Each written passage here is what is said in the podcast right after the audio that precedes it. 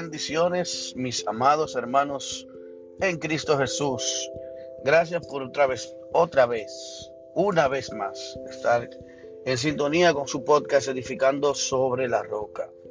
Los que nos siguen, los que están con, con nosotros constantemente escuchando nuestras enseñanzas, saben que estamos hablando sobre la serie del Apocalipsis.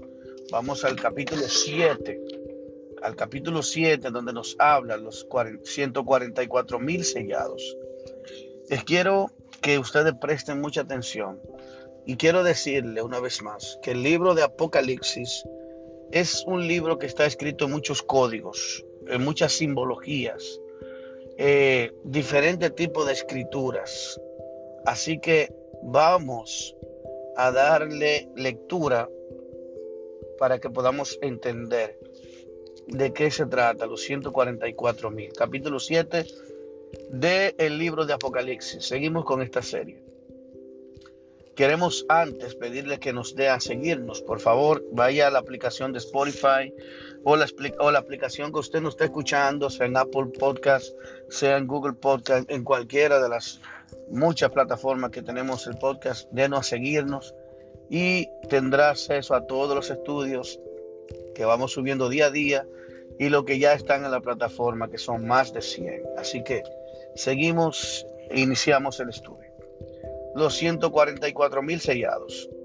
Después de esto, vi, escuche, a cuatro ángeles en pie sobre los cuatro ángulos de la tierra. Cuatro ángeles que estaban sobre los cuatro ángulos de la tierra, que detenían los cuatro vientos de la tierra para que no soplase viento alguno sobre la tierra ni sobre el mar, ni sobre ningún árbol. Bendito Dios. Vi también a otro ángel que subía de donde sale el sol y tenía el sello del Dios vivo y clamó a gran voz a los cuatro ángeles a quienes se les dio dado el poder de hacer daño a la tierra y al mar, diciendo, no hagan daño a la tierra, ni al mar, ni los árboles, hasta que hayamos sellado en sus frentes a los siervos de nuestro Dios. Y oí el número de los sellados, 144 mil sellados de todas las tribus de los hijos de Israel. De la tribu de Judá, 12 mil. De la tribu de Rubén, de la tribu de Gad, de Aser, de Neftalí, de Manasés, Simeón, Leví, Isaacar, Zabulón, José y Benjamín, doce mil de cada una de las doce tribus. Ahí nos ahorramos una lectura ahí, ¿verdad? Es muy repetitiva. Versículo 9. Después de esto miré, y he aquí una gran multitud, la cual nadie podía contar, de todas las naciones, tribus, pueblos y lenguas que estaban delante del trono y de la presencia del Cordero, vestidos de ropas blancas. Escuche, y con palmas en las manos, y clamaban a gran voz, diciendo, la salvación pertenece a nuestro Dios, que está sentado en el trono, y al Cordero. Santo eres. Y todos los ángeles estaban en pie alrededor del trono. Escuche esto. Y se postraron sobre sus rostros delante del trono y adoraron a Dios diciendo, amén, la bendición y la gloria y la sabiduría y la acción de gracias y la honra y el poder y la fortaleza sean a nuestro Dios por, los siglos de los siglos. Amén. Entonces uno de los ancianos habló diciendo, estos que están vestidos de ropas blancas, ¿quiénes son y de dónde han salido? Y yo les dije, Señor, tú lo sabes. Él me dijo, estos son los que han salido de la gran tribulación y han lavado sus ropas y las han emblanquecido en la sangre del cordero por esto están delante del trono de Dios y le sirven de día y de noche en su templo. Y el que está sentado sobre el trono extenderá su tabernáculo sobre ellos. Ya no tendrán hambre ni sed, y el sol no caerá sobre ellos, ni calor alguno, porque el cordero que está en medio del trono los pastoreará y los guiará a fuentes de agua de vida, y Dios enjugará toda lágrima de los ojos de ellos. Quería primero darle la lectura completo al capítulo 7 para comenzar paso a paso hablando sobre los textos. En el primer contexto del versículo 1 dice los 144 mil. Quiero que entendamos esto. Esto de 144 mil, dice de 12 mil de cada tribu, no es algo literal. Siempre, una gran parte, habíamos escuchado un literalismo en cada una de las escrituras de Apocalipsis. Yo no puedo tomar un libro que no es literal, que no es una historia, que no es un hecho real, verídico, sino que está escrito por Juan en manera de códigos, porque Juan estaba esclavo en una de las islas de Patmos, estaba exiliado por causa del testimonio de Jesús y de la palabra de Dios. Él necesitaba, él estaba preso, él necesitaba estar, eh, eh, enviar la visión de Dios a las siete iglesias que estaban en Asia Menor y tenía que pasar por un chequeo, revisiones, ya que ellos estaban bajo el imperio romano y necesitaban, necesitaban eh, burlar la seguridad de una manera escribiendo algo que aparente no sería para que el pueblo lo pudiera entender. Claro, el pueblo lo iba a entender, pero los romanos y las personas que estaban alrededor de él, inclusive parte de algunos judíos contrarios, no pudieran eh, ver nada malo en la carta. Inclusive por eso se habla, él escribe en códigos, códigos que ellos podían entender y que se les fue explicado y que ellos tenían acceso, además que el mismo Espíritu de Dios a nosotros nos lo iba a ir mostrando de acuerdo a la voluntad de Dios en el tiempo de Dios revelar las cosas. Pablo mismo dice que había un tiempo donde los misterios no iban a ser revelados hasta el tiempo que Dios determinaba. Incluso Pablo revela misterios que antes nunca habían sido revelados por el Espíritu de Dios. Dios lo revela a través de Pablo con el fin de que en cada época, según el tiempo y la voluntad de Dios que Dios desea revelar, ahí revela el Señor en su momento cada una de su palabra, de las cosas que Él quiere que la iglesia sepa en su debido momento. Por lo tanto, debemos entender, gloria a Dios, debemos entender que cada uno de estos tiempos Dios es quien determina los tiempos para cada una de las cosas. Vamos a hacer una pequeña pausa. Seguimos.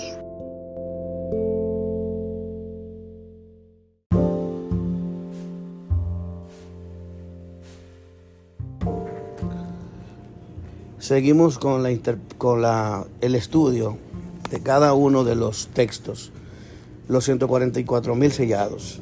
Esto quiero que sepan que no es literal la Biblia, Apocalipsis, está lleno de símbolos y son números que representan el número de los salvados. los 144 mil sellados no es un número redondo literal, es un número completo. Si usted se da cuenta, mencionan las 12 tribus y menciona 12 mil de cada tribu. Cuando habla de las 12 mil, no está hablando de que exactamente 12 mil de cada tribu Dios va a salvar o lo va a sellar para que sean salvos. No, dice que esto es lo que no se contaminaron con mujeres y aquello, lo otro, menciona, eso es una representación de lo que es la santidad. Esto es una representación de lo que es separarse y apartarse para Dios, guardar los mandamientos y el testimonio de Jesús. Esto es lo que representa. Cuando habla las doce tribus de Israel, es que cada uno de nosotros va a entrar, lógicamente, a través de una de las puertas a la Nueva Jerusalén, que las doce puertas que tiene la Nueva Jerusalén tienen los doce nombres de las doce patriarca. Entonces, cada uno de nosotros va a representar como si fuese parte de una de las tribus de Israel, nosotros de manera espiritual. Por lo tanto, aquí esto es lo que nos está diciendo aquí, es un número completo, es el número de lo que dice la Biblia, del número hasta que se complete el número de los que han sido escritos en el libro de la vida. Este sello es la pertenencia de Dios, de nosotros, de que le pertenecemos a Dios de que somos parte del pueblo de Dios, que hemos sido sellados con el Espíritu Santo para el día de nuestra redención. Esto no tiene nada que ver con Israel, con el Israel étnico, con el Israel, el pueblo de la tierra. Nosotros somos el Israel, lo que Pablo decía, que no es israelita el que lo es en, en la carne, sino el que lo es en el interior, el que lo es que cumple los mandamientos del Señor, porque el requisito para ser israelí o para ser un parte del pueblo de Dios no necesariamente tenía que ser parte del pueblo de Abraham. Si tú podías ser bien parte del pueblo de Abraham, pero no tenías derecho a la salvación si tú no cumplías los mandamientos.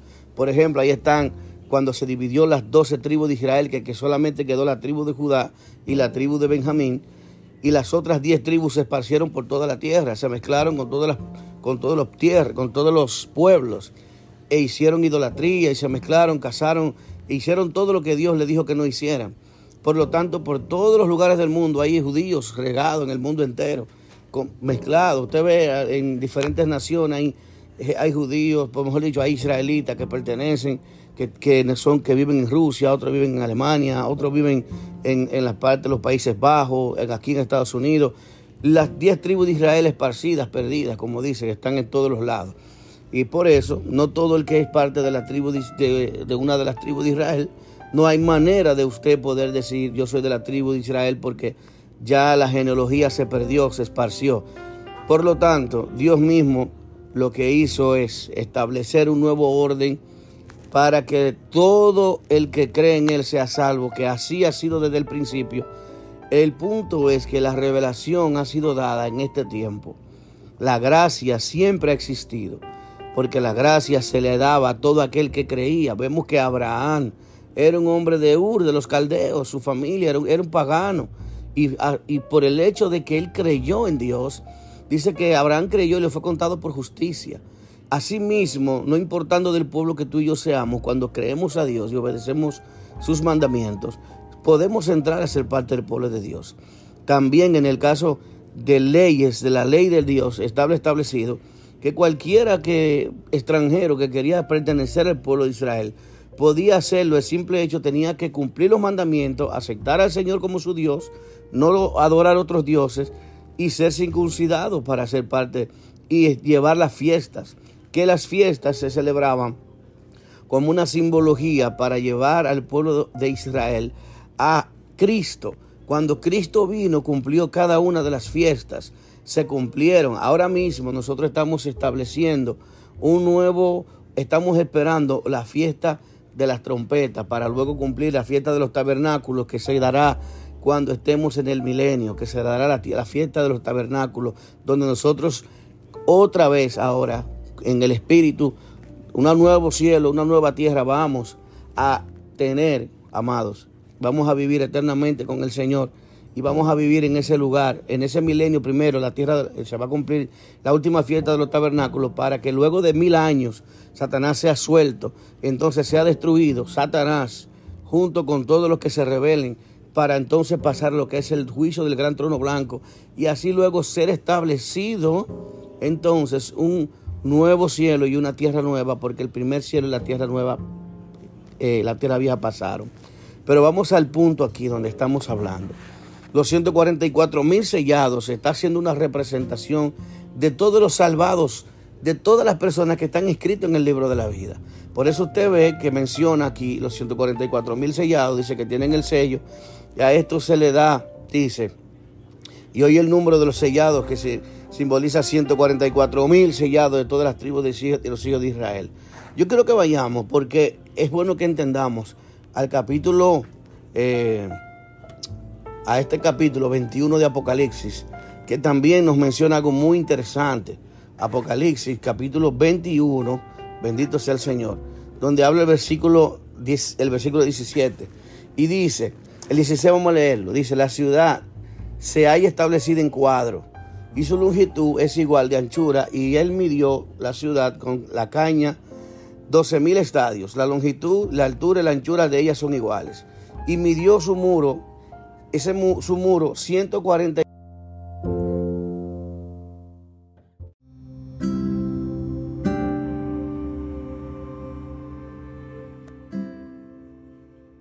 Gloria a Dios. Seguimos. Dice, la ciudad se haya establecida en cuadro. En cuadro, escuche bien. Es una ciudad que está establecida en cuadro, está cuadrada y tiene la misma anchura, en la misma medida, es un cuadrado perfecto. Dice, y su longitud es igual de anchura. Y él midió la ciudad con la caña 12 mil estadios, 12 mil estadios. O sea, usted está viendo los 12 mil, 12 mil estadios. Esto es algo también que representa los 12 mil sellados, 12 mil estadios. Escuche, 12 mil estadios, 12 mil sellados de cada tribu.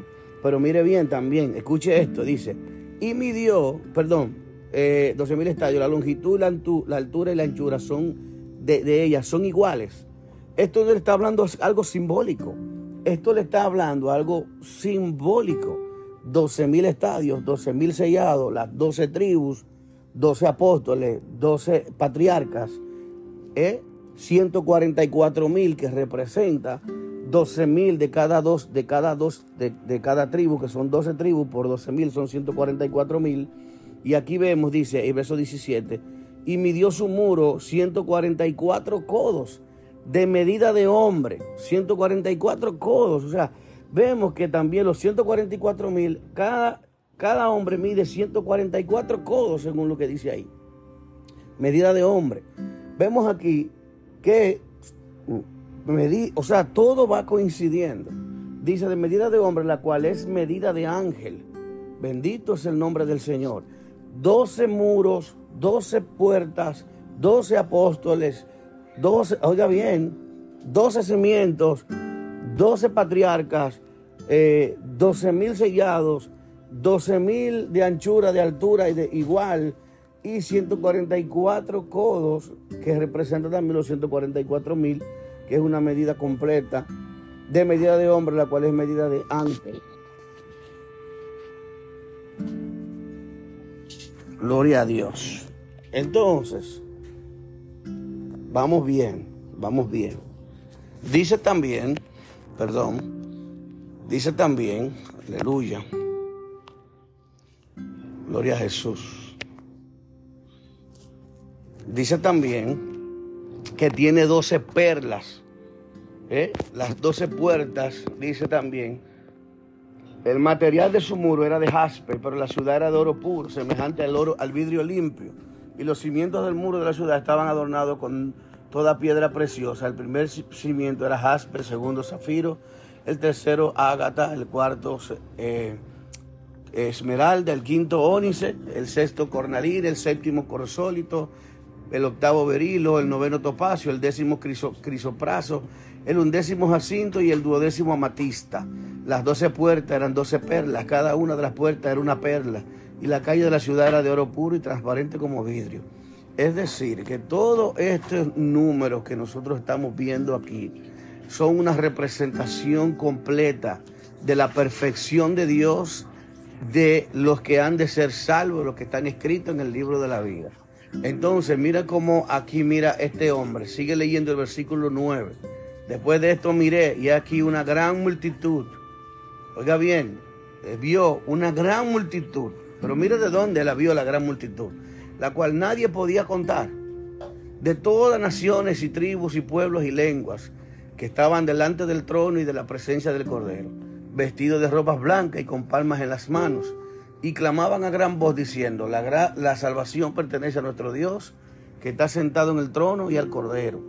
Y todos los ángeles estaban en pie alrededor del trono, y los ancianos y de los ancianos y de los cuatro seres vivientes, y se postraron sobre su rostro delante del trono, y adoraron a Dios, diciendo, amén, la bendición y la gloria y la sabiduría y la acción de gracias y la honra y el poder y la fortaleza sean a nuestro Dios por los siglos de los siglos. Amén. Entonces uno de los ancianos habló diciéndome, estos que están vestidos de ropas blancas, ¿quiénes son y de dónde han salido? Yo le dije, Señor, tú lo sabes. Y él me dijo, estos son los que han salido de la gran tribulación y han lavado sus ropas y las han emblanquecido en la sangre del cordero. Por esto están delante del trono de Dios y le sirven de día y de noche en su templo.